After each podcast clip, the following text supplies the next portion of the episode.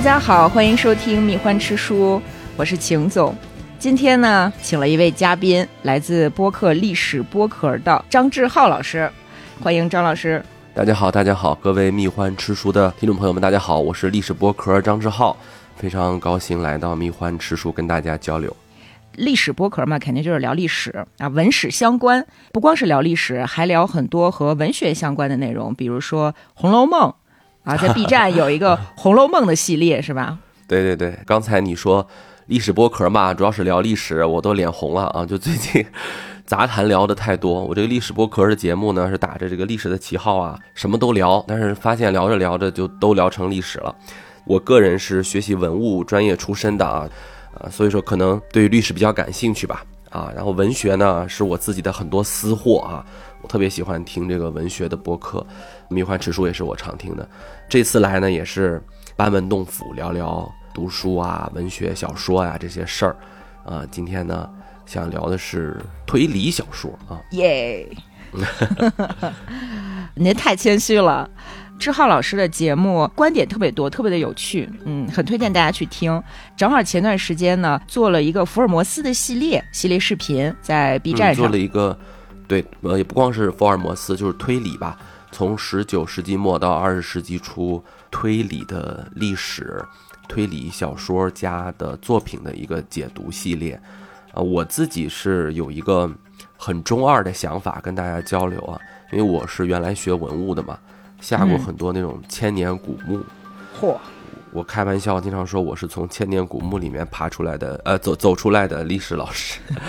呃，我们当年学考古的时候有这么一个说法，叫做考古现场就是千年前的案发现场。考古研究人员和历史研究者呢，他的这个工作其实特别像侦探的工作，就是拨开那些线索。在故纸堆里面寻找线索，一点一点的逼近真相啊！就是我当年念书的时候，就是本着这么一个中二的想法念的这个文物啊、历史啊，这不最后也有机会啊聊聊这个推理的小说。我相信咱们蜜獾吃书的很多听众肯定也是推理迷，有自己心中的推理作家排行榜啊什么的。对，哎，秦总有吗？秦总有自己特别喜欢的推理。啊我还真是挺喜欢黄金时期的三女节，哇，三女节，不是因为说我是女的，所以我喜欢女作家啊，是是我真的觉得，不管是阿婆还是铁一，他们写出来的东西跟一般意义上，包括硬汉推理啊，甚至是包括柯南道尔写出来的，就不太一样，就确实会更细腻一点。哎，说到这个硬汉推理啊，就是钱德勒嘛，是吧？我在 B 站做这个推理悬疑小说系列。开这个课程啊，这是一个付费课程。虽然叫课程，其实我觉得更多的是一个我自己认为的一个文化产品啊，一个挺精致的文化产品，一个解读。能做这个东西，人家 B 站来找我做，很重要的原因就是因为我在前一段时间有一个特别火的电视剧网剧叫《漫长的季节》啊，大家记得吧？那里面不是有一个马队长吗？嗯，马队长，呃，王想说，哎，咱们不是福尔摩斯跟华生吗？然后有一个经典的台词，马队长说，小说少看啊，顺便说一下，我喜欢钱德勒。就是他喜欢那个硬汉的那个间谍侦探的小说，我当时就解读那个作品，就有很多的观众，然后就做了这个系列。呃，说实话，我现在嗯没有说特别钟爱或者硬派啊，或者社会派啊、推理派，嗯啊，但是我最近啊，我突然发现，嗯，可能还是因为我学历史的原因，我对于铁一还是好像有些钟爱，有些偏爱，尤其是。啊，这个地方很争议，有些读者对于铁一的作品是有些微词的。嗯，比如说他说：“哎，你看，你说《时间的女儿》这样的作品，你没什么推理啊，都是一些嗯史料发掘，哎，文献综述似的，对对吧？啊，这个就涉及到我的一个小观点吧，跟大家分享。呃，这推理小说它是哪来的？它的这个发展脉络是哪来的？我在讲这个课程的时候，我。最先选的第一本书就表达了我的一个态度。我选的是谁呢？我选的是《罗斯在拧紧》啊啊，亨利詹姆斯啊，对对，亨利詹姆斯的《罗斯在拧紧》。为什么选这个《罗斯在拧紧》呢？是挺奇怪的。对对对，我说一下我的原因啊，我这可能先要表达一下我的这个推理观啊，我是一个过度解读爱好者啊，尤其是那种啊《红楼梦》里面我也有很多过度解读啊，但是我觉得，尤其是咱们做播客啊，你有时候听着，也就是一些个人的看法嘛啊，过度解读也无妨。这个罗斯在拧紧，他一开始的时候跟推理小说一点关系都没有，它是一个什么呢？它是一个哥特小说。恐怖悬疑的那个感觉，对对对对对对，就是他在当时的情况下，大家都认为这是一个非常典型的那种家庭女教师保护城堡的正义性，保护道德的正直啊，让那些邪魔外道不能侵占这个庄园啊，保护小主人。但是这个事情在二十世纪的时候被过度解读了，在一九四八年的时候有一个。常给美国的这些什么《纽约客》呀，包括什么《时代》杂志写文章的一个文学批评家，今天就是我们说的过度解读爱好者，一个批评家叫爱德蒙·威尔逊啊，他写了一篇非常著名的论文，叫《对亨利·詹姆斯的多重阐释》，然后其中有一个很重要的就是对于罗斯在拧紧的一个解读，他解读的点就是这里面没有鬼，没有什么古堡幽灵。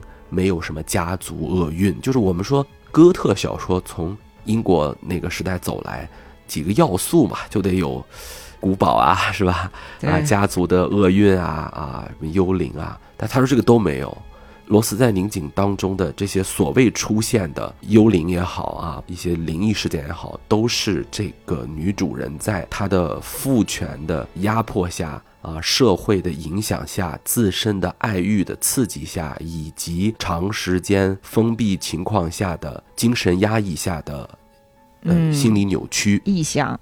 对对对，呃，这个事情中间为什么会发生这么大的变化呢？是因为中间隔了一个弗洛伊德。对，哎，对，就是弗洛伊德之前和弗洛伊德之后嘛。嗯，呃，但是如果说这个解读是 OK 的话呢？就不往往前推一推，就是你说一个人去解读这个作品是什么，那当然作品生产出来了，大家都有解读的权利啊。那你说有没有这种可能是，比如说，咱们就拿《红楼梦》来讲啊，我们今天可以从各个角度去解读曹雪芹他的想法，这《红楼梦》里面什么索引呀、考证哈，对吧？嗯，对。但是还有一种就是，哎，我们能不能考证一下曹雪芹本人？就是从作者论的方向去解读一下，我们也别老自己去发散。我们想想，罗斯在宁景的作者自己有没有这个想法？他是真把它当鬼故事写的，还是说他也有很多的压抑呢？他有很多想表达的东西呢？哎，后来这个研究就比较落地了。比如我们都知道，这个亨利詹姆斯的哥哥也是可以上百度百科的啊，嗯，也是一个美国的心理学巨匠。他的家庭是一个哲学教授、心理学之父这种家庭，他的哥哥是美国心理学之父嘛，就是他在整个家里面受到这些影响，肯定不会没有，这是第一个。第二个，亨利·詹姆斯的一生在努力的压抑着他的同性恋的这个倾向吧，啊，就起码在当时他没有表明，但是他在努力的压抑这个事情。那你说他在这里面的这个描写啊，是不是也有一些表达呢？这个就。我们就可以去解读了，而且在当时的这个小说当中，我们可以去想，这个家庭女教师难道就是个简爱吗？她就写了一个简爱一样的故事吗？家庭女教师的这个设置，在当时，比如说她的爸爸是一个牧师家庭，嗯，他有基督教的这个影响，啊，再加上当时的这个时代已经慢慢要走向二十世纪了啊，就要走向一个。现代对科技发达的这个时代了，家庭女教师这个位置是不是有一些阶层的波动？还有一件事情，其实是在最近，我觉得我们的听众朋友们可能也会比较有感觉的，在过去的两三年发生了什么，大家也知道哈，就是可能以前的人，我跟你说，长时间在一个封闭环境里面会发疯的，你可能不相信，是吧？现在让你。有体会了，对 对，起码能理解一些，是不是？那如果这么讲的话，这个小说它就有了非常严丝合缝的逻辑和指代性，既有本格推理的一些环环相扣，又有社会表达的一些影响。所以说，我认为它孕育出了推理小说后来的一些基本要素。嗯，它就像是一个。原型鸡一样啊，或者叫原始兽，比如始祖鸟，对吧？嗯，它既有了羽毛，也有了鸟类的骨骼，可是它可能还没有发展到非常的完全。它看起来好像还是个恐龙，对吧？就它看起来好像还是一个哥特外衣的壳子。所以说，我认为这个是推理小说的一个源头之一，而不是说爱伦坡。你看，比如说很多人说爱伦坡啊，对呀，因为爱伦坡好像也是从哥特小说的角度入手写他一系列的作品，包括《莫格街凶杀案》，大家都会认为是第一篇推理小说嘛。对对对，这就是我的一个这次想表达的观点嘛，供大家批评。爱伦坡呢，柯南道尔啊什么，他们都很推崇，而且爱伦坡的很多写作方式技巧，确实是被后世的很多的推理小说者所借鉴。我也非常喜欢爱伦坡的作品啊、但是我再跟大家分享一个柯南道尔的作品啊，就是为什么说柯南道尔没有人争议，他说他不是哥特了，他一定是推理了，对吧？就柯南道尔他写小说这个案件所有的信息，他可能我没法说柯南道尔像完全的那种本格推理一样，把那个信息全部铺面给我们，这个好像并不是这样哈。我们经常可以看到那个福尔摩斯开始推理的时候，他很多事儿我们都不知道啊。对，福尔摩斯啪就开始张口就讲，然后一说就是他接到了一个什么远方的来信啊，他给那个当地的警察打了电话呀，就他还有很多我们不知道的信息。就是他还没有接受推理实践。对对对对对，但是柯南道尔有一个严守的原则，就是死人不能说话。他可以给我们信息，但他不能复活。这个超自然力不能出现在我的这个推理小说当中啊。而爱伦坡他的创作当中，有的时候经常就会出现这种让死人复活，或者说一些超自然力的出现。这个我倒不是认为爱伦坡是没办法了，说我解决不了这个问题了，必须得让这个死人说话了。他不是，我觉得这个时候爱伦坡他还是把气氛、读者的感觉、情绪放在了一个很重要的位置。这是我认为推理小说和它的母体哥特小说分离的一个很重要的标志。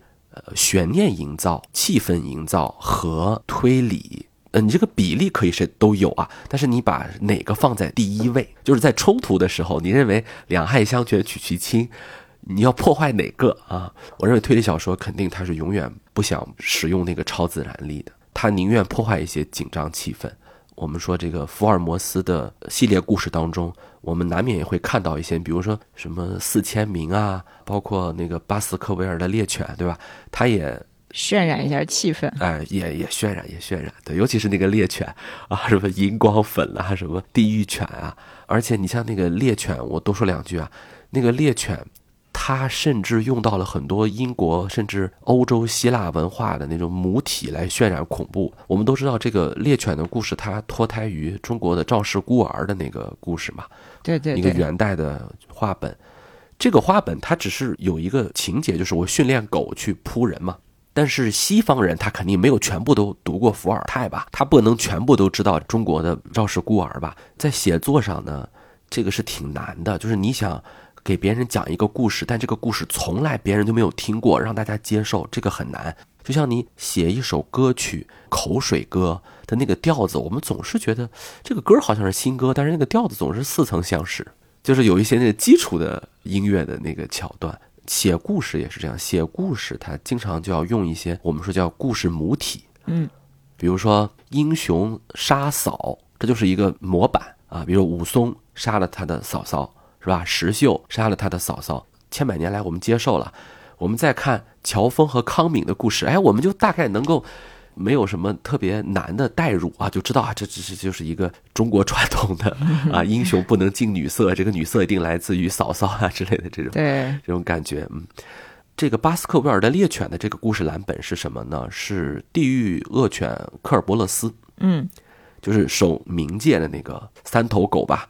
哈利波特里头不是也有那个吗？就是是古希腊神话，对对对，但是你要知道，那个地狱恶犬确实在小说当中也像科尔伯勒斯一样带来了死亡。可是你如果了解希腊文化的人就知道啊，那个科尔伯勒斯他的爸爸妈妈是谁呢？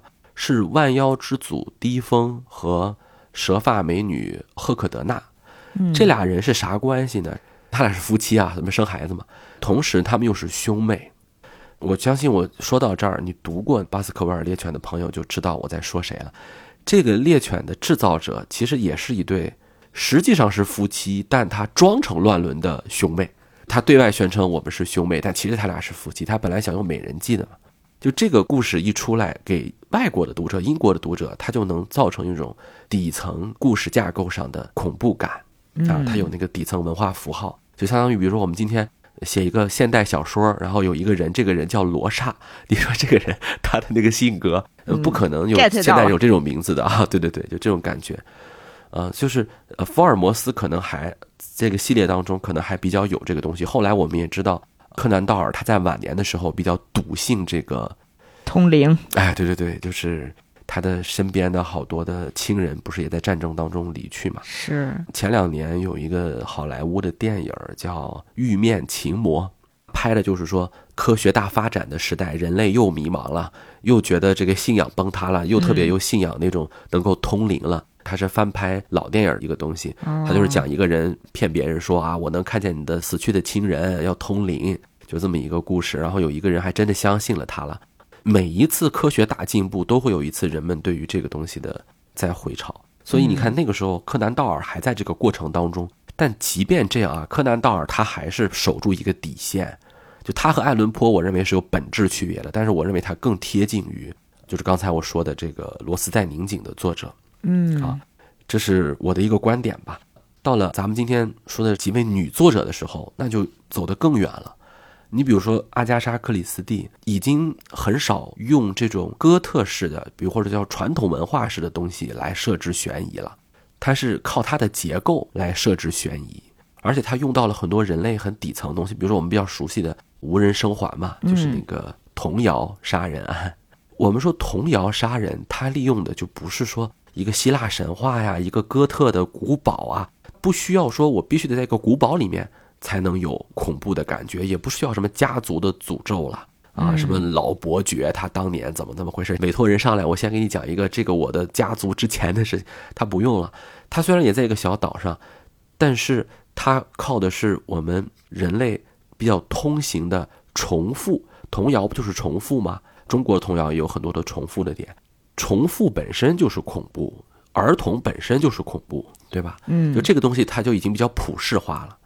第二呢，我们都知道阿加莎·克里斯蒂是一个特别喜欢讲道理的作者，嗯，他特别喜欢给大家来一个太史公约，或者叫什么意史制约啊，就跟讲《聊斋》一样，就是我说啊，这个人也不对，那个人也不对，你们都不对，但是你杀了他们也不对，就是他要讲他自己的一套传统的维多利亚时代的逻辑。但有人说，哎，那柯南道尔不更维多利亚吗？那为什么柯南道尔不讲维多利亚的逻辑呢？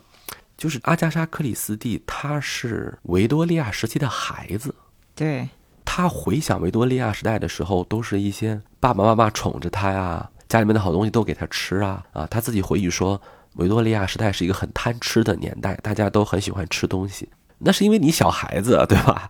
维多利亚时代的饿死的人也很多啊。但是人们回顾童年嘛，总是有一些滤镜的，这个咱们也理解。嗯，就像茨威格写《昨日的世界》，其实他也并不是真正十九世纪的活跃的人。对对对，也就是说他们在比较年轻的时候经历过，所以留下的印象会比较好嘛。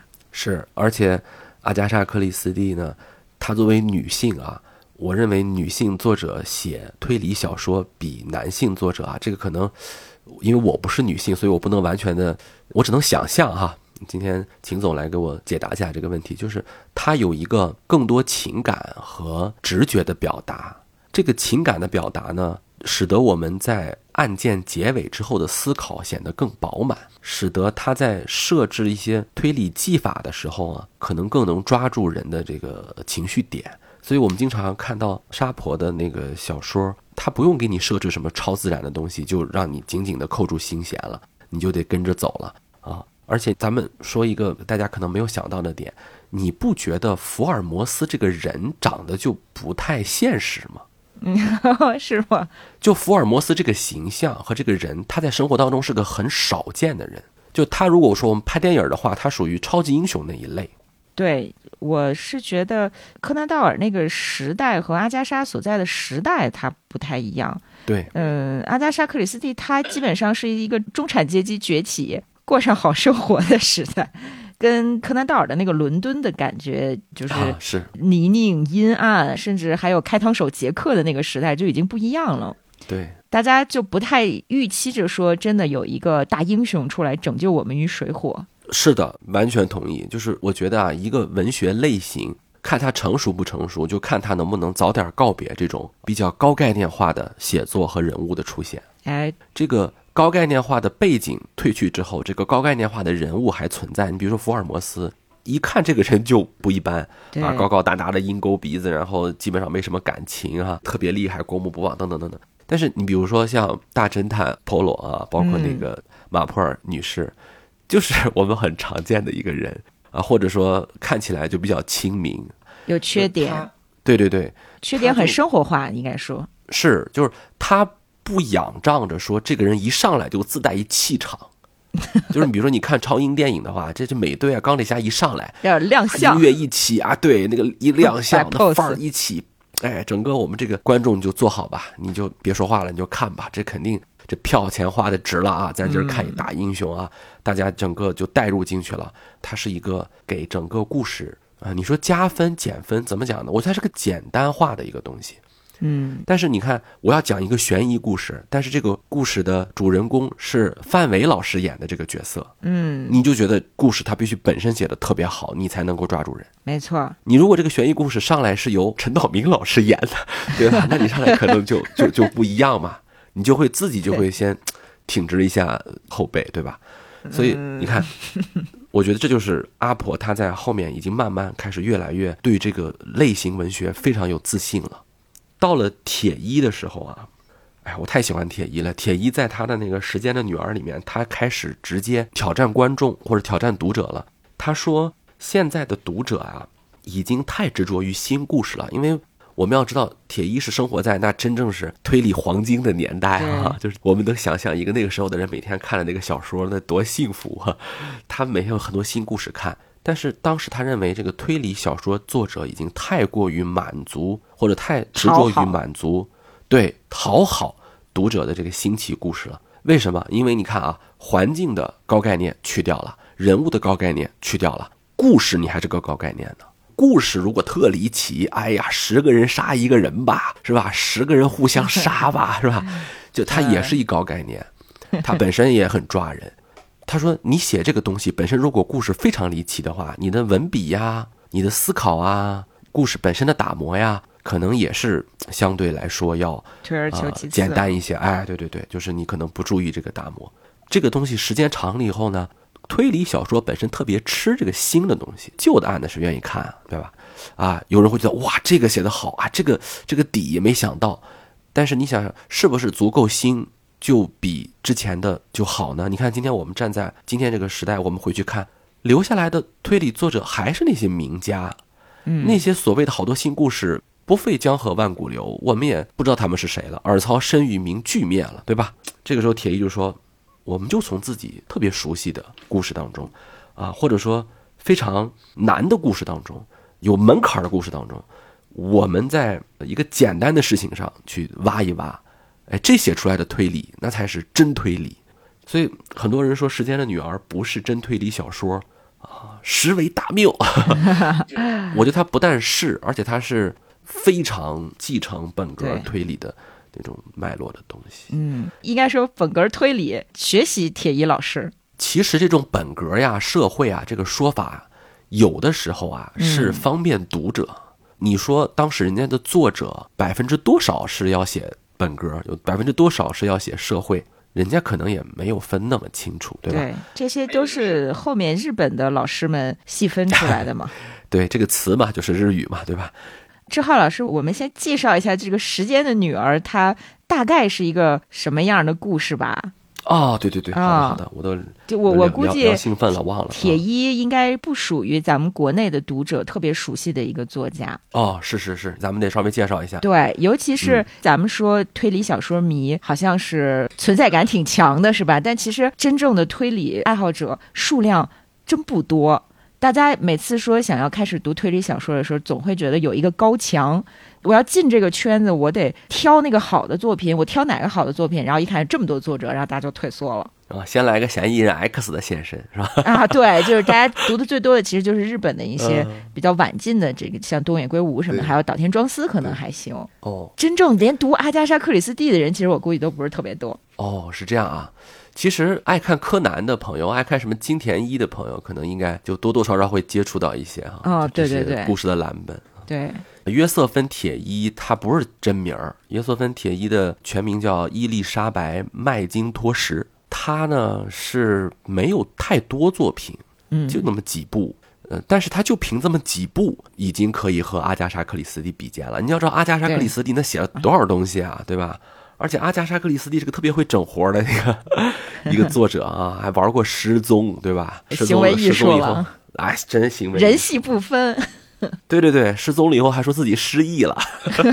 对对对，后来我还看一个介绍说，他失踪的时候，那个柯南道尔还被邀请到找他的那个小组里头。那个铁一是个挺低调的那一个英国的比较传统的作者，他写的小说不多，但是水平非常平均，步步都很高。嗯，而且他也在他的小说当中表达人性的温暖。就很多时候，大家觉得，哎呀，你写推理小说嘛，要冰冷嘛，要严谨嘛，要逻辑嘛。啊，他不是，他在小说当中经常要发表议论观点啊，要表达人性的温暖。而且他的文本啊，我的英文水平不高，如果你的英文水平特别好的话，我十分建议你读原著。在我仅有的英文水平当中啊，我挑了几个句子来看，人家写的那个词汇啊，确实高级，就是我们说。呃，文学价值比较高吧，而且约瑟芬·铁伊的这个作品叫《时间的女儿》啊，不知道你买的是大家买的是哪个版本啊？我手里边的这个版本啊，我看我叫江苏凤凰文艺出版社，它那个腰封上写的是啥？我给你们念念啊，这个听起来就很厉害的一个感觉，叫英国推理作家协会公认难以超越的推理经典，美国作家推理协会历史推理榜独占鳌头。令丘吉尔耿耿于怀的解密历史之作，对对，就是这个名头很多啊啊！而且我给大家再念一个这个介绍啊，约瑟芬·铁伊，英国最特立独行的推理小说家，是一个爱翻筋斗和当众耍杂技的孩子。这个不是比喻啊，说他写作爱翻筋斗、当众耍杂技。他是真的念过体校的体育生啊，当过体育老师啊，是是是是是有是有功夫的啊。他把推理小说当做针线活来做，一生从未与浪漫邂逅。在古典与硬汉相互鄙视的推理小说圈儿，他罕见的被英美小说家一致团宠，就就这么一个人。这个赞誉也比较独特。就是如果大家要是想去这个。装一下的话，说哎，你喜欢什么推理小说家呀？你说约瑟芬·铁一啊，没有人敢智慧，就是对对。你说你喜欢本格的，哎，有人就会装，哎，硬汉的更好，硬派的更好啊。你说硬派的有人话，你说铁一啊，大家都只能都默默的竖起大拇哥。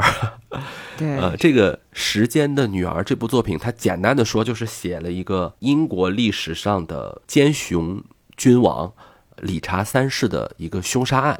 叫杀害塔中王子案，他为这个案做了一个翻案。其实有一点接近于今天的真实罪案这种小圈子，但是它是更古老的，一直要到英国的玫瑰战争和都铎王朝改朝换代那个时候。对，大概是咱们中国的明朝成化年间。嗯，举个不恰当的比方，就是你把理查三世想成是朱由检。啊，把那个对你把那个都铎亨利七世想成是多尔衮，或者想成是什么努尔哈赤之啊，对对，多尔衮顺治之类的啊，反正就是这么一个交界的地方。然后他写了一个说这个朱由检啊，其实不是你们想象的那么神经病啊，不是你们想象的那么不好，他是一个 很不错的人啊。他的这个发端是什么呢？发端听起来特别不推理，叫做面相上看着就像好人。对，刚看《时间的女儿》的时候，还以为她是那种非常沉浮的，就是有一点像柯南道尔写福尔摩斯到晚期，福尔摩斯直接看着华生的表情就能推断出他想什么，你就会误以为他是一偏玄学的一个推理故事。但是越往后看，就发现不是这么回事儿。对，嗯，呃，理查三世的这个画像啊，被很多版的《时间的女儿》作为封面使用。大家在网上也能很清晰的搜到这个画像，这个画像大家肯定在某些场合都见过，但是你可能不注意啊。这是个挺出名的英国国王的这个画像。据小说当中的主人公说啊，其实就是这个约瑟芬·铁伊之口了啊，说一看这个人长得就慈眉善目的啊，那个眼睛里面都是很清澈的光芒，不像是一个杀害自己哥哥两个儿子的残忍叔父啊。因为莎士比亚把他写得很坏，莎士比亚的《玫瑰战争》确实让很多英国的文学创作者。各种人都拿来借鉴，包括我们之前聊那个《权力的游戏》嘛，马丁老爷子多次说，我就是借鉴《玫瑰战争》。我们也做过一期，哦，是吗？《玫瑰战争》我也做过一期，啊，我做过三期。啊，就大家可以对比着听啊，做个广告。我在历史播客里面做过三期讲玫瑰战争，玫瑰战争真的可能是我啰嗦啊，我觉得我三期都不一定能讲完，它非常复杂，对吧？特别复杂。对英国人来说也记不住那些名儿。哎，对对对，你别说咱了，英国人也记不住。对对对对，但是这个故事还是比较简单的，它就是在这个玫瑰战争末期，马上要结束了啊，改朝换代的时刻。呃，这个理查三世他本来是国王的弟弟。本来是一个摄政王啊，一个护国公，可是后来呢，他没有帮助他的侄子继位，而是他取而代之了。而且按照莎士比亚的写法，是他派人杀了他自己的亲侄子啊，朱棣是吧？建文帝对，哎，建文帝啊，这个事儿我插一个题外话，但是也不是题外话啊。前两年不知道有没有人喜欢考古的朋友啊？大家听说过没有？就是曹操的墓被找到了，大奸雄啊，曹操的墓被找到了。但是社会上都不认，就老百姓都说不是，而且还有很多那个自媒体的人也说啊，这不是曹操墓，不是曹操墓，把那考古学家气坏了啊！你说怎么能这样呢？呃，就做了很多考证啊。我以我的受教育和我的专业啊，我负责任的跟大家讲，就我严谨的说，嗯，现在有大规模的证据和比较坚实的考证啊，这个应该就是曹操墓。从这个墓志的规格啊，我们知道什么人有什么样的规格啊？墓葬里头的东西多少，那叫简葬薄葬。但是再简葬的墓，它有一个规格，对吧？你买迈巴赫，它就是迈巴赫，它可以低配，它可以不加座椅加热，但它也是迈巴赫啊。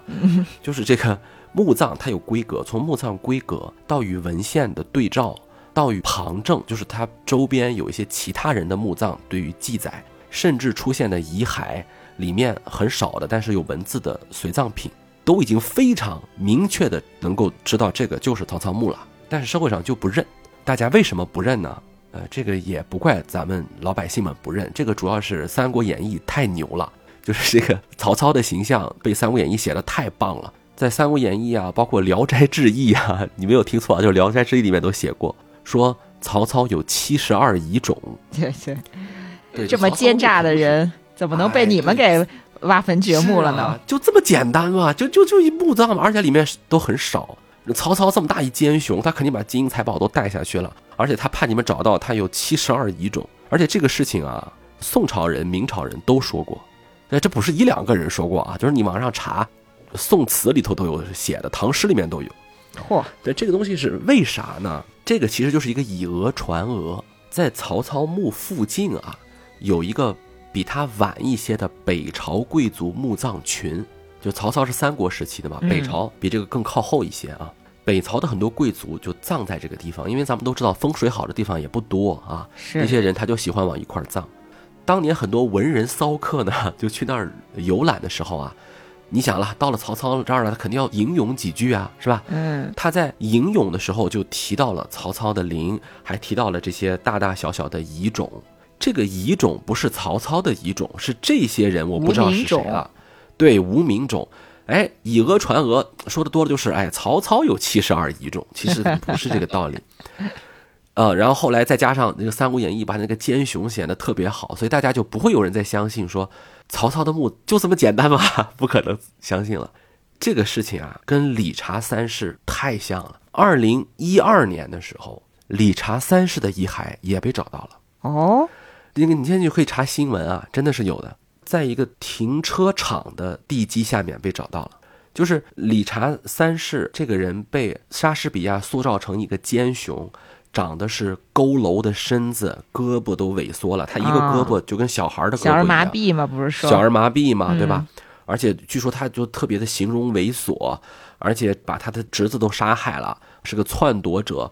而且大文豪啊，写的那个细节，你看那个罗贯中写的那个细节，宁可我负天下人，不可天下人负我。你这个睡醒了一下就起来了，对，睡醒了就杀人啊，梦中杀人。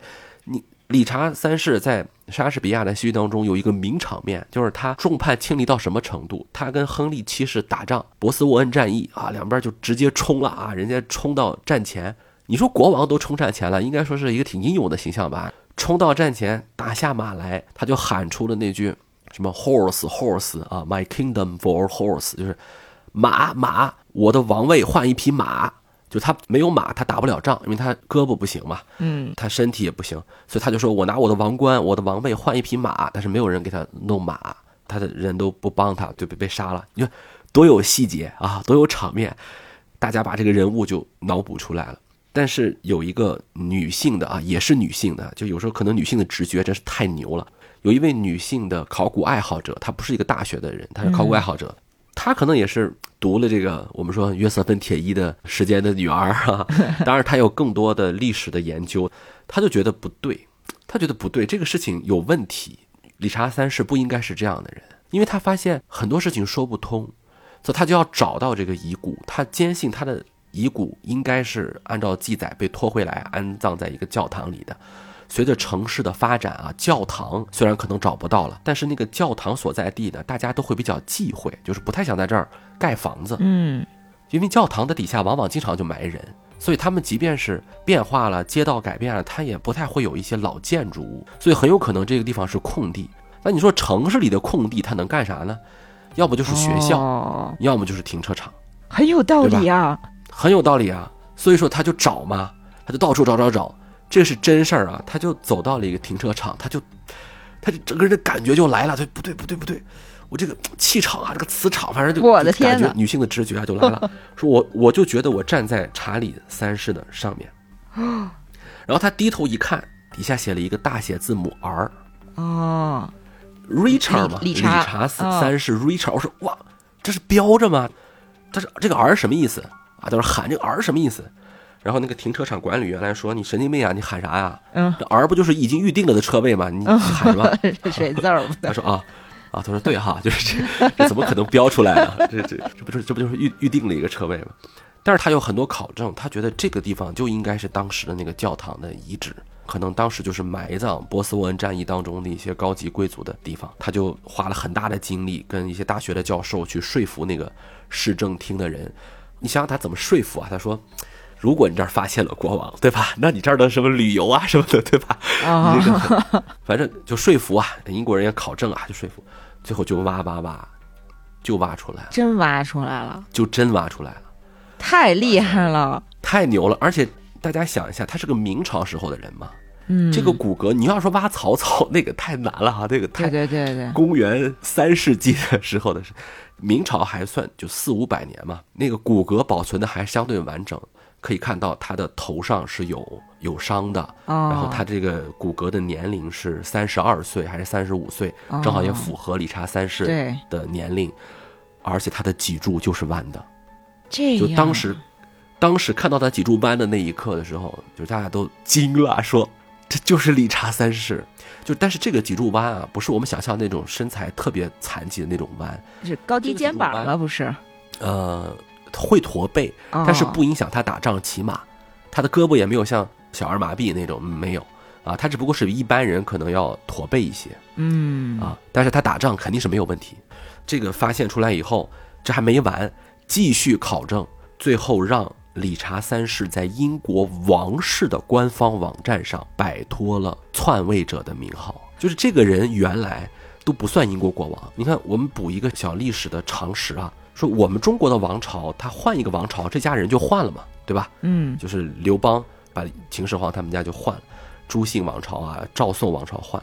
英国不是，英国自征服者威廉以来到今天的这个查理三世哈，今天他那个国王叫查尔斯查尔斯三世，我忘了啊。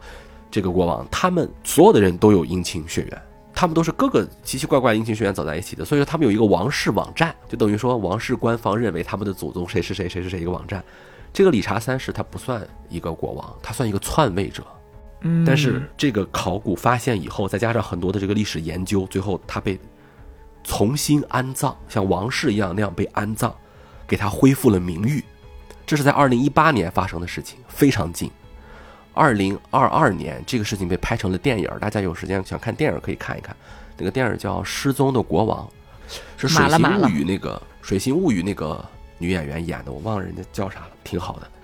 我跟大家讲，就这些内容其实和咱们一九五几年啊，就二十世纪五十年代的这本《时间的女儿》的这个内容就吻合上了，就你能感觉到这种现实和虚幻哈。因为我们不要忘记，《时间的女儿》它毕竟是一个小说啊，它可没有说我是一个历史专著啊。现实跟虚拟，过去跟现在之间的这个交融，其实《时间的女儿》里头列出的疑点，在当时很多人看来是一个小说家的想法，可是后来基本上全部被印证了。比如说，他说几乎所有杀死塔中王子的记录都是在都铎王朝时候才有的。对，你们以前为啥不说呢？对吧？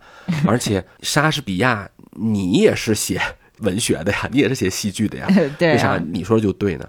而且莎士比亚故事是从哪儿来的呢？他的故事从托马斯·摩尔那儿来的。嗯，托马斯·摩尔就是写乌托邦那个嘛，也是热衷于写历史。哎，对，而且托马斯·摩尔在这个《时间的女儿》这本书里头啊，那个主人公说了，托马斯·摩尔是亨利八世，你就没有赶上这个历史。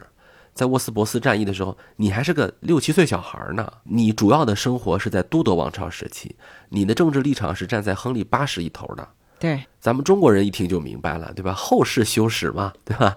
总会有一些篡改的。而且，这个理查三世的在位时间虽然很短，可是呢，他使得当时的英国法治清明，政治平稳。嗯，而且还通过了一个王位法案。对，就说国王还不能随便的继承，你得是那个法定继承人。这个咱们看冰火一目了然了，对吧？冰火就是你再厉害的私生子都不行，你就得是那个爸爸承认的那种才可以啊。嗯，琼恩雪诺你就不行，你得是史塔克或者是伊耿 才行。你说后来那些私生子继位了，那是特例，一般情况下私生子是没有继承权的嘛。嗯，欧洲它主要看这个法定婚姻，按照王位继承法。塔中那两个王子，他就是私生子。对，因为他们的妈妈跟理查三世他哥的婚姻就比较有争议。是，就是说他们之前结过婚啊，不是合法婚姻。那我杀你干啥？你又继承不了王位。但是这个事情对于谁很重要呢？对于亨利七世很重要。为啥呢？因为亨利七世啊，他上位第一件事就是要废除这个王位法案。啊，亨利七世就是都铎王朝的开创者，就是啊，对对对，就是接替理查三世真正改朝换代的那个人。对对对，他就是杀了理查三世的那个君王。对，他就是后来把玫瑰战争结束，把红玫瑰、白玫瑰给弄成一朵红白玫瑰的。对对对，对 对，一个红的小一点，白的大一点的一个玫瑰。嗯。他当时啊，能把这两个玫瑰统一在一起，在英国不就平稳了吗？怎么统一在一起呢？他说他自己是兰开斯特家族，就是红玫瑰的血统啊。其实，如果你了解英国历史，都知道他这个血统啊，一表三千里吧，就表亲，对吧？也不是那么的，不是那么的纯。反正他他就他就是他代表吧，这个也不用抬杠，他是他代表就代表吧。他娶的那个人是谁呢？是塔中王子的姐姐，就是塔中这两个王子的姐姐。因为这个姐姐她是白玫瑰家的继承人，嗯，有或者呃有白玫瑰家的血统的这个女儿，她说：“你看，我娶一个你白玫瑰家的女儿，我是红玫瑰家的血统，那咱们就不打仗了吗？”嗯，但是你看，细心的听众朋友就听出来了，这得有一个前提，哎，那塔州王子不是私生子吗？那他姐不是也是私生女吗？对啊，如果按照理查三世在之前发布的那个王位继承法的话。他们就都是私生子、私生女，你娶她也白娶啊！你的这个政治筹码就不顶用啊！对，所以亨利七世就必须得把这个王位继承法给他全烧了、推翻、全废了、全推翻了，他娶的这老婆才值钱，对吧？对，哎，但是问题来了，你娶的这老婆值钱，你小舅子值钱不值钱啊？对吧？对啊，就是你要承认就一块承认了呀，这就很尴尬。所以，其实大家能听出来，这个矛头慢慢就指向亨利七世了。就是这两个小孩儿死了，其实对于理查三世没什么太大的帮助没好处。啊，没好处。如果说真的是想把他杀了的话，应该是明面上杀，大张旗鼓的杀，告诉别人你们没有什么可支持的了，别想了，就是我了，是吧？对，你应该这么着。但是你看人家理查三世没有那么做，说明什么？说明人家可能真的就没杀，也不屑于杀。那你亨利七世既想要一个有名头的老婆，又不想要妨碍你的俩小舅子，哎，那你的嫌疑就大喽。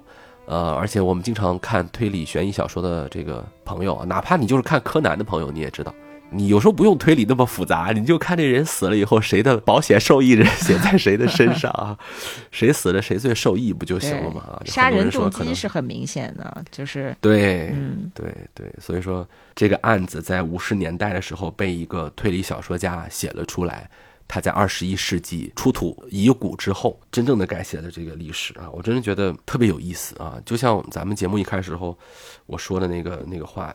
历史的那些研究学者、那些考古学家，他们真的是这个世界的真侦探啊，对吧？是的，是的。，嗯，其实哪怕不用去考古，就是我们从史料里面去分析，说哪一条和哪一条互相冲突、有矛盾，得出一个新的这个领域、新的观点，它本质上跟福尔摩斯的演绎法也没有区别，就是逻辑嘛，拿证据说话。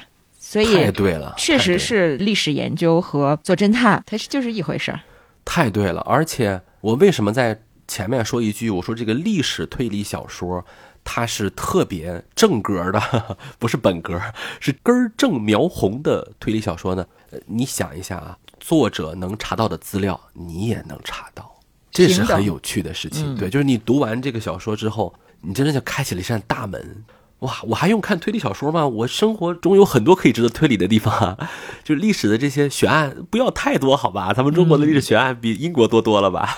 是的。刚才说到读者和作家掌握的资料应该是一样的，就是我们拥有的线索应该是一样的。这个其实也是推理小说发展过程当中一个很重要的时间节点，就是说大家把这一个规则明确下来嘛。在此之前，就哪怕是柯南道尔，他也会就刚才咱说福尔摩斯揭底的时候，哦，他攥着一个小秘密，读者不知道。对，但是发展到后期，已经出现这个推理实界嘛，就是说侦探知道什么，读者就得知道什么。然后我邀请你来跟侦探一起比一比，看你作为读者能不能破案。如果你读者破案了，就相当于作者输了。你如果没看出来这个我要发展的情节是怎么样，这个谜题是什么样的答案呢？最后你看，你说哟，大吃一惊，然后还特别合理，那这就是作者赢了。所以推理小说发展到今天，就有一种嗯，怎么说游戏感，哎，有嗯对，咱俩较较劲，比一比，看嗯我作为读者能不能匹配得上你这么优秀的一个作家。这也是是我们阅读推理小说的一个兴趣所在吧？是的，尤其是这种历史的推理啊，不断的唤醒你的一些记忆。就经常我们说啊，读书读的少，那话怎么说来着？读书读的少，世界上都是未解之谜啊。就是，但是你要是读书读的多的话，你会发现。啊，我能读的书会更多，未解之谜也没少啊。对，也没少啊，是吧？也挺好的。所以我做这个推理小说的解读啊，有时候也是自己的一个私心啊，越读越快乐啊。你推理小说有时候知道这个案子的底以后，你再读啊，它那感觉又不一样。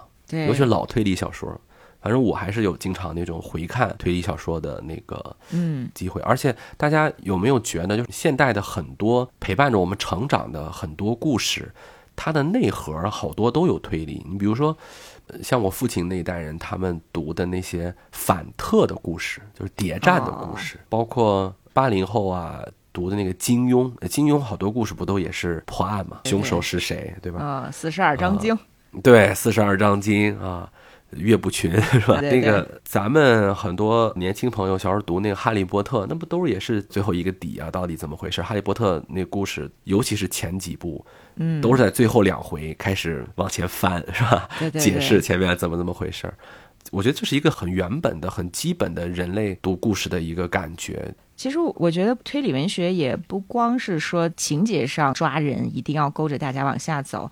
我们为什么喜欢早期的这些推理小说作家？其实也是因为他的文学性也很强，而且情节的发展过程当中，他会有很多的吐槽。然后那个吐槽本身 它是有社会意义的，比如说《时间的女儿》就铁一的这个代表作，它里面就不断的在吐槽吐槽现在的作者怎么讨好读者，然后读者怎么样追求新的刺激，然后还吐槽教育。吐槽说英国的历史教育就非常的陈腐呀，然后从斯图亚特王朝就已经知道啊，理查三世可能是无辜的，但是一直到了二十世纪，反而大家会在历史课本上黑纸白字的就写着说他是什么什么的凶手，这就很可笑嘛。对，就是黄话说一千遍嘛。对，因为这个《时间女儿》里面，它其实是有一点像双男主嘛。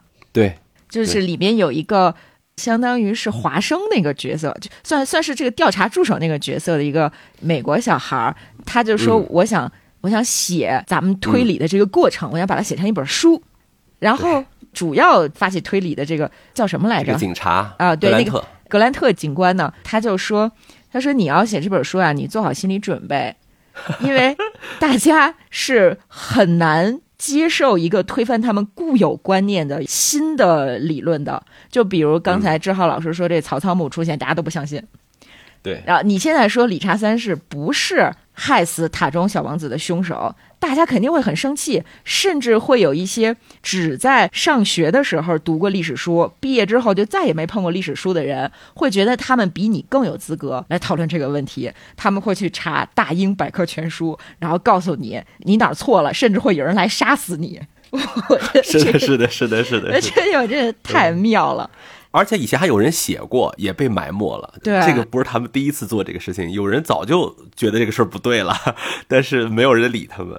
是这个是其实几乎是铁证如山了，就是从文文献上来看，但是依然大家会觉得杀人魔王就是杀人魔王，你要给他翻案就是洗地，你就给他洗白。是的，是的，是的啊，你就历史虚无主义，历史虚无主义，历史发明家啊。对 对对。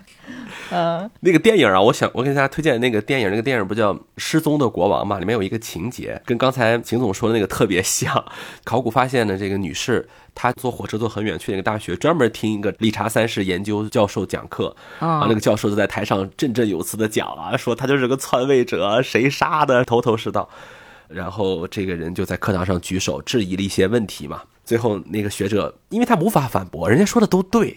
是啊，但是那个学者他就非常厉害。学者怎么反驳呢？第一个问他：“女士，你知道吗？现在在王室皇家官方网站上，他写的就是这个篡夺者。”哎，就什么意思？就是他已经说不下去了，我就开始嗯，官方认证的，诉诸权威，诉诸权威。这是第一个。第二个呢是说你哪儿来的？就问他你你是哪儿来的？你配吗？你是叫什么名字？他说我叫谁谁谁。你来自哪里？我来自理查三世爱好者协会。我说啊，你是个粉丝啊啊，你是粉，你是粉丝啊，那我来，他就不不谈这个事儿了。那我告诉你，历史是严谨的研究哦，好讨厌。历史，历史是非常讲究冰冷的科学的，不要凭着你的感觉去想这些事情。难道你觉得你自己是理查三世吗？然后大家哄堂大笑。哎呀，典型的 PUA 话术。是，而且这个电影特别讽刺的是。后来不是被推翻了嘛？嗯，当地就要重新召开这个会议，然后那个教授他又来了，出席理查三世的那个葬礼。理查三世不是被平反了吗？嗯，然后大家就要来观礼，然后那个教授因为他也是一个大学的什么学者嘛，他也被请到那儿去参加观礼了。有人吐槽说他有什么脸来的？说他他不是一个骂人家理查三世的人嘛？但是他现在摇身一变就变成了，反正话由他说啊，他就又又成了学术的权威。嗯，屁股坐在那个位置上嘛，好像就拥有了一些评论的资格。所以说这部作品的名称就写的特别好嘛，真相不是权威的女儿嘛，真相是时间的女儿。对，哎，其实说起来，就这个历史研究为什么一定是科学的、冰冷的呢？历史无非就是。人身上发生的事情嘛，那你用人性、用用常理引导着我们，按照这个方向去发掘、去寻找证据，本身又有什么问题呢？比如说，铁一在小说当中写那两个塔中小王子的妈妈，就是咱们刚才说有可能这个就是婚姻有争议的，对，就是嫂子。嫂子一直和小叔子的关系是很好的呀。如果真的是他两个儿子被小叔子给害死了，那这个嫂子为什么还能长时间呢和小叔子保持一个友好的关系，并且这嫂子的亲生女儿还能参加各种什么皇家舞会什么对的？，还有记录，对对嗯，那你这样是不是就把嫂子给形容的太下作、太猥琐了？这个推理我觉得很合理嘛。有的时候呢，是我们比较早的接受了某个专家或者某本书或者某个教科书的这个理论的时候啊，嗯，慢慢的它就好像成了我们要一生守护的东西，就是我们觉得如果再有人挑战它，就是在挑战我自己啊，哎，对，挑战我以前的什么。但是其实你别说人家英国了。就咱们国家的教科书改版，你知道这个频率有多快吗？我哦们每个年份都会有很多教科书的征订意见。我们国家的考古啊、历史研究，在改革开放以来一日千里，真的发展是很快的。嗯，就是我们读到的那些东西啊，由于教科书编印、审核等规则，它肯定是要陈旧十年甚至更早的啊。这这不是什么特别难理解的事情。还有，就像刚才秦总说的，很多事情吧，上不了教科书啊，它是一些历史一些这个，比如人物啊什么的，嗯，它就是一个理所应当我们可以去想的东西。就你正常的用我们的思路去想，人的进化没有那么快。比如说，我想理解一个山顶洞人怎么想，那可能难一点啊。嗯，你说我想理解一下康熙皇帝怎么想，没有那么大的区别。都是就是我们人虽然都是人，有一些基本的东西它是共通的。你只要敢去想，脑子勤快一点儿，其实也不用被那些书本东西束缚。呃，北京大学的历史文献学的中国顶级学者啊，辛德勇老师曾经说过一句话，他说。有些东西其实你要想的话很自然，叫自然而然就会想到那儿。可是呢，总有一些事情挡着你，你拒绝往那个方向想。这个事情可能是某一个大学者曾经在一百年前，或者说大几十年前说过的一句话，你接受了，然后你就再也拒绝想了，啊。而有的时候，其实做学问非常简单，不要把它想的好像特别的高深莫测，它就是仔细的去读，仔细的用自己的脑子去想就可以了。其实我们做推理小说也是这样的，推理小说真的很难吗？这个坑真的很难进吗？其实我觉得可能大家早都进来了，都没没感觉，老觉得好像推理小说这个坑难。它可能应该是最好读的一类小说之一了。你只要一个字一个字的去读，然后用自己脑袋去想，就很好。对吧柯南嘛不是对啊，就柯南嘛，它是一个特别没有门槛儿的小说。对。不管是读文学，还是读历史，还是在我们的日常生活当中，你如果想更接近真相吧，就要保持一个开放的态度，不能因为某一个人或者是某一种给出的观点就拒绝再继续思考。而且我我觉得想错了也没事儿，就是你大胆的去想，大胆的去质疑。就咱们中华文化源远流长，就咱们这点儿个人想对了想错了，这这有什么的？对吧？就你想，你今天这个时候啊，你觉得啊，我认为曹操他肯定是个坏人。再过十年或者再过五年，你发现你变了，然后再过一段时间，你又觉得变，这个一点都不丢人。你想错了，在受到更好的、更严谨的逻辑的论证的时候，嗯你也不要觉得这是挑战了你本人怎么怎么样。嗯而且换句话说回来啊，哪个人有那么简单啊？是的，人不就是这样复杂的吗？是的，你说理查三世他是一个伪光正，还是一个邪魔外道邪祟？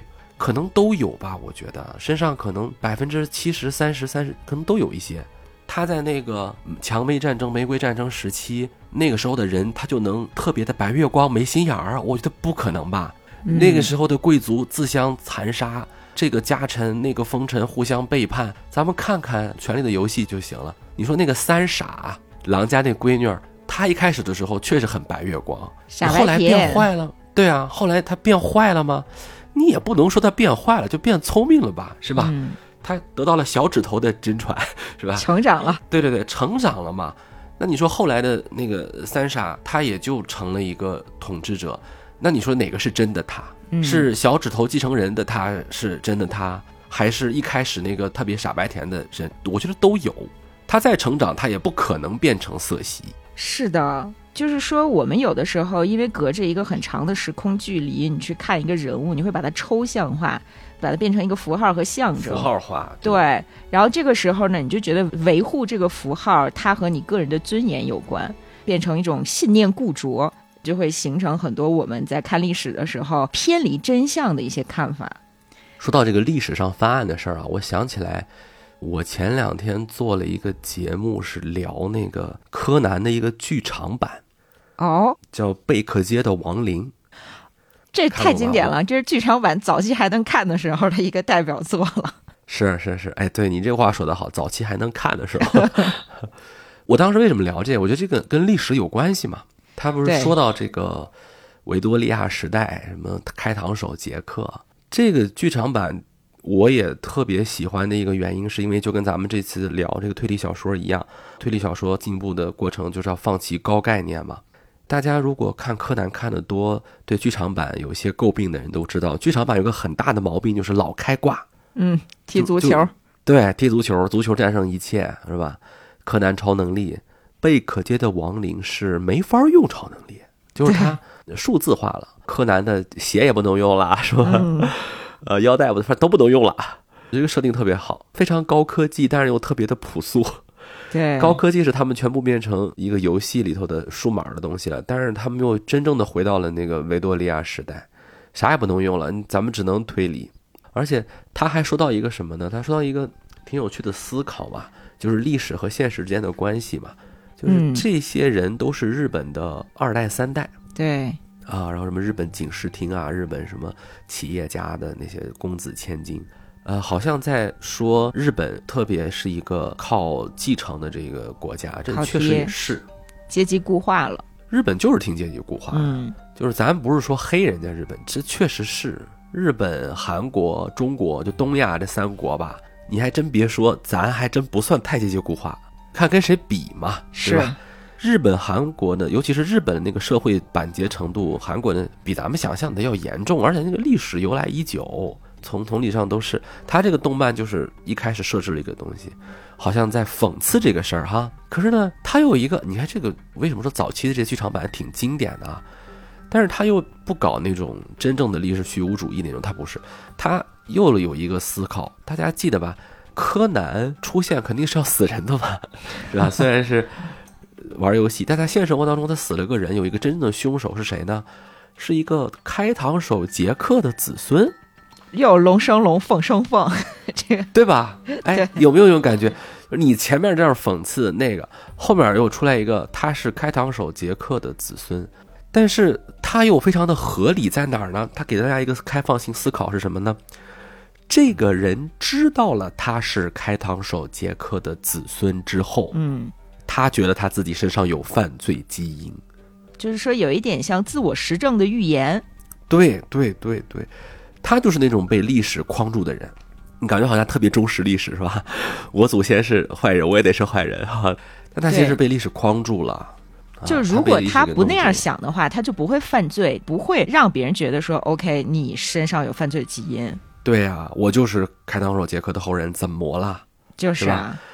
刚才我们说那个《时间的女儿》里头，理查三世他有一个后人，大家都认识哦，是福尔摩斯卷福，对对。后来卷福在二零一八年还演了理查三世，对，还陷入到官司里面去，就是说他要为祖先剥夺和压迫是是是什么呀？然后让他来进行赔偿。是的啊，大家刚才记得吧？我们不是说有那个出土的骨骼出来了吗？现在咱们考古有那个叫什么骨 DNA 啊，那个测算那真能测啊。当时就测了这个遗骨，它真的是理查三世。现在有理查三世的后人，而且这个本尼迪克特康波巴奇他身上就是有理查三世的一些血统。别说那个画像跟长得挺像的，对对，长脸。对啊，忧郁的眼睛。你看这个脸，你看这个长脸，它长不长吧？就是还真哦，原来是这样啊！一旦接受了这个设定，是吧？啊，当时那个电影演的时候还讲了，说办这个活动的时候，他们当时就赶紧给康伯巴奇发了邮件，说你的祖先什么被发现了什么的，说你能不能来？当然，其实也是希望他有一些名人效应嘛，拉动这个关注啊、旅游啊。康巴奇很欣然就接受了，就来啊啊，还参加了他的葬礼啊。一八年不是还演了那个迷你剧嘛，他自己就演理查三世，但是他演的那个理查三世是莎士比亚的下来那个理查三世，坏人。对，他还做了一个那种驼背那种小手。专门做了一个那个，他是按照莎翁戏剧来演，那是一个特别戏剧的东西。大家想看的话可以，但是我告诉你，那个特别艺术电影啊，他经常就开始那种莎翁戏剧了，就开始对镜说话什么的。那这是他的本门的技术啊！哎，对对对对，所以我们说真的，我们身上有谁谁谁血统，我们就得一定是谁谁谁吗？你说我们今天往前了倒啊，各位，我跟你们说一真事儿，这不是非得说硬凹。在什么人类基因库啊，叫什么线粒体测算啊，就现在叫分子生物学的研究下啊，考古已经迭代了好几次了。在分子生物学的研究下，距今八千年、七千年前这个时间吧，啊，这大概这个时间有三个男性的 DNA 迅速繁殖，子孙爆炸性的就扩散，那个时间正好是什么呢？正好是我们《史记》里面记载和现在考古学推演的黄帝、炎帝蚩尤那个时期，哦，是他们三个男人，对，就是之前的很多男人的子孙后代可能没有延续到我们今天，其实很合理呀，非常合理呀。而且，呃，生物学研究说，就是成吉思汗蒙古东征时期，成吉思汗的基因也非常广布在整个欧亚大陆，远到欧洲，近到现在。对，好像说什么十个成年男子里就有一个是成吉思汗的后裔，我也不知道真的假的。这个你都不用学什么分子基因什么东西，你就学数学就能算出来，这个非常合理。它只不过是我们找到了成吉思汗这个人而已。我们不可能每个人都有自己的祖先的，我们肯定是一堆人都有一个祖先，或者很少的祖先才对嘛。我们如果每个人都有一个祖先的话，那这地球就不够了。那以前的人类有多多少啊？那不可能的，大家也不可能都长一个样子嘛，俩肩膀扛一头。是啊，所以说我们今天看待古人的时候，我们肯定身上是既有我们喜欢的历史人物的基因，也有我们不喜欢的历史人物的基因，有我们在戏文当中、小说当中支持的历史势力的基因，也有我们好像在一些戏文小说当中说到敌对的基因的。你像，如果你是一个北方的男性。那你大概率是突厥、匈奴、契丹、女真啊，什么高车、柔然，呃，这一个都少不了的。我估计你往上倒吧，啊啊，什么一生最憎恨什么黑人血统啊，憎恨什么犹太人血统的呃希特勒，哎，对不起了，哎，现在就给你测算出来，你身上还真是既有犹太基因，也有呃黑人基因。他那个什么雅利安人不就胡编出来的？对啊，你上哪说理去？对吧？你还觉得自己挺那什么的呢？啊，就是我们说。如果说你被历史的某一个观点啊，某一个什么什么什么意识形态所控制住了啊，你就为他代言了，你真的会被的祖先所嘲笑的。你看那个历史推理小说的时候，我还真觉得这个历史推理小说特别适合引入咱们中国这个写作领域。就中国这作家们，你们多写一写这个历史推理，你甭老学他们日韩搞那些什么嫌疑人 X 的现身，你写不出来就算了啊。是，你就好好写写历史上这些疑案。案，我相信你肯定能发掘出来的，对吧？咱们的这个历史的宝库啊，这个富矿，别老逮着一个《西游记》啊、《封神榜》啊使劲挖，你就真实的东西也非常的引人入胜啊。但是我也特别的理解，就是像《时间的女儿》最后那个警官说的：“你敢写，不一定有人敢看，对对吧？不一定有人敢接受啊。”我觉得，只要今天大家还在批判历史虚无主义的大旗之下。应该就不太可能会有这方面文艺的爆发和繁荣。那他们真的是错误的解读了历史虚无主义。嗯，最不历史虚无主义的是什么？最不历史虚无主义的才是历史推理呢。嗯，就是我相信这些史料，我认为这些史料背后有一个一个鲜活的人。对对吧？不管你是托马斯·摩尔还是莎士比亚，你写这些东西，它都是有原因的。你这么写，它也是有原因的，它不是凭空编出来的。这不但不历史虚无啊，嗯，它非常的反历史虚无。真正的历史虚无是说，哎，我不信啊，我就认为谁谁是好人，你说啥我都不信。哎，那你才叫历史虚无主义呢，你彻底搞反了啊！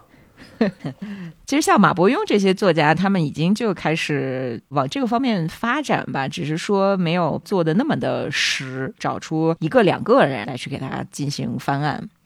马伯庸老师前期真的做过类似这些文章，但是他现在写的这些小说啊，我理解更多的他是在填补历史的缝隙。嗯，就是他在历史的缝隙当中，史书的那个字里行间当中起舞。这我我觉得这这也是一种方向吧。咱们刚才说到那个贝克街的亡灵啊，我就提一嘴，那个贝克街的亡灵里头，他给了一个历史解释，我觉得挺有意思的。嗯，就是说到这个历史唯一的真实人物，你像里面什么莫里亚蒂教授啊，什么都是假的嘛，对吧？他是历史虚构人物，还去到了他的那个府邸啊。看到了福尔摩斯和华生医生住的那个地方，包括还碰到了贝克街小分队啊，这些虚无人人人员。但他真是碰到了一个人物，就是开膛手杰克。开膛手杰克是真的有这个人的。开膛手杰克，有的人说他是一个人，有人说他是一群人，有的人说他是一个女人，说他是个女人的，就是柯南道尔。对。柯南道尔曾经就认为她是一个女的，但不管怎么说啊，你理解这个真实人物的虚无，你就能理解推理小说的真实。嗯，就是这个人他没有我们想象的那么实，但他一定是在那个灰蒙蒙雾气下的工业革命撕裂的伦敦城市下的真实的杀戮。你就算不承认开膛手杰克是一个具体的人，但是你绝对不能忽视，在当时肯定有开膛手杰克。伦敦那个时候，从一八三二年议会制改革到维多利亚时期末期的这个伦敦几次的宪法的修正啊，包括城市法案的修正，整个英国经历了三次甚至更多的小城市的消亡啊，农村人口向大城市集中，像伦敦这样的城市越来越大，越来越大，越来越大，但它的城市的管理、城市的治安，哪怕是警察系统都没有准备好，那他那个社会撕裂，那个对女性的仇视。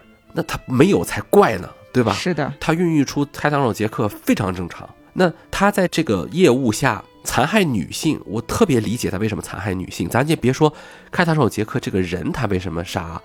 你就说当时的社会是这个样子的，女性首当其冲啊。对啊，他突然可以工作了，而且还可以让男人没有工作。你比如说底层的纺织女工的工作，工业革命以来的童工女工数量多是为啥？是因为女性解放吗？肯定不是嘛。儿童解放 肯定不是，是为啥？是因为他们好欺负嘛。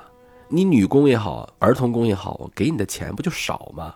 嗯，我给你钱也少，你好欺负，你好摆弄。以前我必须得用那种特别有力的男子，现在有了机器了，我不需要了。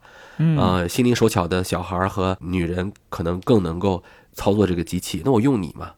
但是不管如何，这些人回到家里面，他的社会地位改变不改变？肯定要改变的。你男性就没有那么多工作了，这有数据统计的。当时男性的失业率非常高，因为原来很多男性他干的是一种非常 体面的体力活，比如说做个学徒是吧？对，做一个手工匠者，做个铁匠，他可能挣不了太多，但是整个家庭围绕着他去运转。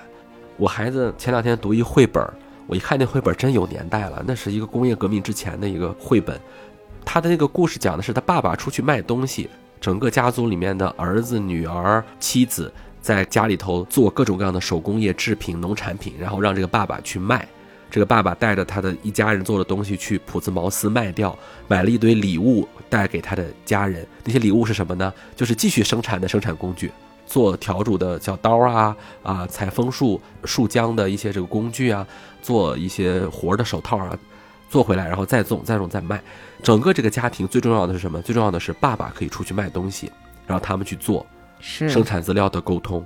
你说这个父亲他有没有体面嘛？他的日子过得好不好嘛？他不是说穷就不好，他日子过得还是可以的。他起码在家里面是这个样子的。然后在炉边，到了晚上，爸爸在一家人的簇拥下读读圣经，哎，就这样嘛。可这个时候突然大工业时代到来了，儿童、女子，然后去涌入工厂，这是底层，还有上层的。上层你可以去做秘书，嗯，办公室里头的一些什么文职工作啊，打字员工作。这个时候，你说对于女性的仇视，他没有才怪呢。咱都不说那些妓女啊，很多人说他只杀妓女，其实不是，他就袭击年轻女性。这个生产力的发展看似是在解放一群人的同时，它带来的对固有的、原有的既得利益阶层的那种冲击，是会带来厌女呀、阶级矛盾什么的。不光是英国，包括咱们老说中国女性缠足，好像就是一个女性被当成宠物，然后把女性束缚在家里，不让她们出去劳动的这么一个行为。好像是说，因为女性太弱了，所以才出现了缠足。其实你真正去看历史的话，会发现缠足的出现是和纺织业发展紧密相关的，尤其是在江南，因为女性可以去工作，可以去挣钱了，所以哎，她们反而被迫要开始缠足，因为缠足并不影响她们的生产力。很多人不接受这个事实，很多人觉得缠足就是残废了，人就不能动了。哎，你们是没有见过那个缠足的老太太小脚侦缉队吗？健步他们非常灵活。对 对，他们确实是残害，这个没有问题。走到哪儿都说缠足一定是对身体器官极其残忍的残害。嗯，但是他们就像刚才你说的那样，他残忍到还保留你的生产力。是的，你你还是可以去工作的，你甭以为好像给你缠足了，你就成一个洋娃娃了，不是那个道理，你还得去工作，你还得该怎么样得怎么样，特别的艰难。刚才我们说到那个纺织业的那个时候，就是这个道理，阶级斗争永远不会自发的出现，自下而上的。你不要以为有一句话叫哪里有压迫哪里就有反抗，这话说的是没有错的。但是如果没有思想告诉你，你可以推翻那个旧世界，永远反抗的是同辈儿，就是这个同类。甚至是更弱的人，对，就永远是自发的，就是先互害，自觉的上升到一个我变成我的上位的这么一个过程，这是很难的。经济决定论其实不足以描述当时发生的所有的变化，就并不是说你能不能出去干活，你能不能挣钱，你就能不能获得解放。对，嗯，你像那个我们说福尔摩斯前期有一个作品叫《四签名》。四签名里头写丢了俩人，你发现了吗？四签名吧，但是你最后发现，只有两个签名在争夺，有两个签名就不写他了，就就就没了，就是那两个原住民，就那个可汗，嗯，就是那两个印度人就不写他了，而且过程当中底层军事和殖民地的土兵还有军官之间的矛盾，但是你会发现四签名到了最后给出的结论是什么呢？是这个财宝不对。是这个财宝搞出了这么多人的欲望。那个人最后说：“哎，就是因为这个财宝，导致当地的这个土兵起了歹念，谋杀了他的主人，导致我也起了邪念。你看，导致那个死的那一家人，他们也是起了邪念，自己回国了啊。嗯，就是他好像这个财富的那个原因。那财富哪儿的呀？那财富是这殖民地的呀，对吧？又不是你大英帝，跟你有什么关系？而且最后他认为是谁造成这个问题呢？是。”土兵的那些底层的人和这个底层的英国农民造成的，哎哎，谁把英国军队带过去的？我的天哪！啊，就是你可以看到，就当时的维多利亚时期的人，他也没有办法意识到这一点，他哪怕在上层，他也意识不到。你别说下层的人了。是，不过柯南道尔的作品其实某种程度上对中国的近代化进程是有推进作用的。分两层来看嘛，就是咱们。就咱们晚清的时候，这些大翻译家，对，就是他们特别的对喜欢去引进所谓的探案小说。对，其实因为中国有公案小说嘛，然后他们看说说，哟，这英国有这么一个侦探破案的过程，跟我们传统的公案小说不一样，它讲究的是程序正义，讲究的是科学和逻辑。那我是不是能用这个东西启蒙中国的老百姓啊？因为咱们中国的公案小说主要就是青天大老爷、阴阳眼，是吧？咱们可以这个通鬼神拯救民众、伸张正义什么的。他是想通过福尔摩斯这些故事呢，在中国宣传两个事儿。嗯，第一个事儿呢是，就像刚才您说的那样，基本的社会规则啊，什么警察制度啊、法律呀，讲这个证据呀，讲程序正基本的一个社会规则。第二个就是科学，就是法医啊那些，就把这个事情就介绍过来。而且那个时候，其实英国它虽然叫维多利亚时代，好像很发达，但它的警察也很羸弱，就它也没有形成像我们后来啊，就袁世凯他们搞那个德国那套警察，大陆化的警察的那种。我们中国的警察制度，更多的还是从袁世凯天津小站练兵到包括上海。从工部局、警察署他们那儿慢慢接收过来，所以其实清朝老百姓、晚清老百姓，他们其实特别能理解，就是警察其实也办不了什么事儿，有时候也得自己解决。就那个捕快，我们有时候看那个历史题材的，觉得什么燕小六啊、邢捕头他们，他们其实跟我们今天的警察差距是特别大的，办案不是他们主要的工作，甚至 也没有什么方法。对对对，甚至有时候兵匪一家，说的不好听一点啊，老百姓一开始也不习惯去诉诸公堂。呃，那个时候英国的警察系统呢，呃，你看起来好像有个什么呃苏格兰场，好像有这么一个警察系统，但是他们经常也要去雇佣一些什么咨询侦探。对他们那个城市警察系统也非常薄弱，最初也是从雇佣系统来的。而且福尔摩斯特别喜欢写那种没有太多警察系统的那个地方。你还记得柯南道尔特别喜欢写福尔摩斯的故事系列里头有一个那个恐怖谷，恐怖谷里面有一个英国的什么侦探公司，我突然忘了那个名儿了。那个名儿我前两天玩游戏还用，就是《荒野大镖客》里面还有那个侦探公司呢。哦，哎，我我想想不起来了。侦探公司现在还活着呢啊！现在那个侦探公司还在呢，还在做一些什么企业。什么什么法律调查的一些事情呢？哇，那个厉害了！那侦探公司在人数最多的时候比美国军队都多，它比美国陆军的人数都多啊！当然了，美国陆军人数也不多哈，本来就，但是他也不少了呀。林肯总统的保镖一直都是那个侦探公司。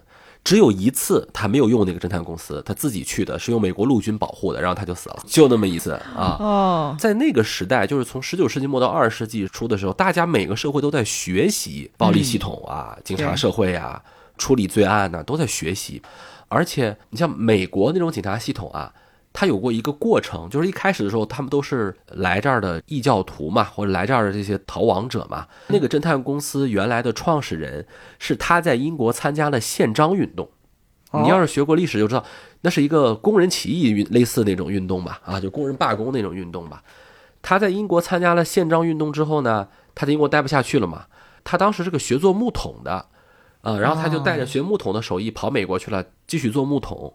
后来他在美国也老被人欺负，他就发现替人出头破案保镖比那个做木桶挣钱，他就组成了这么一个公司。然后那会儿呢，正好大量的欧洲资本来到美国开发西部嘛，淘金嘛，所以很多人就富商啊、修铁路啊、建工厂啊，他就需要这种保镖啊这些业务，然后这个公司就发展壮大。嗯，但后来发生了个什么变异呢？就有时候你看这个历史不能遗忘啊。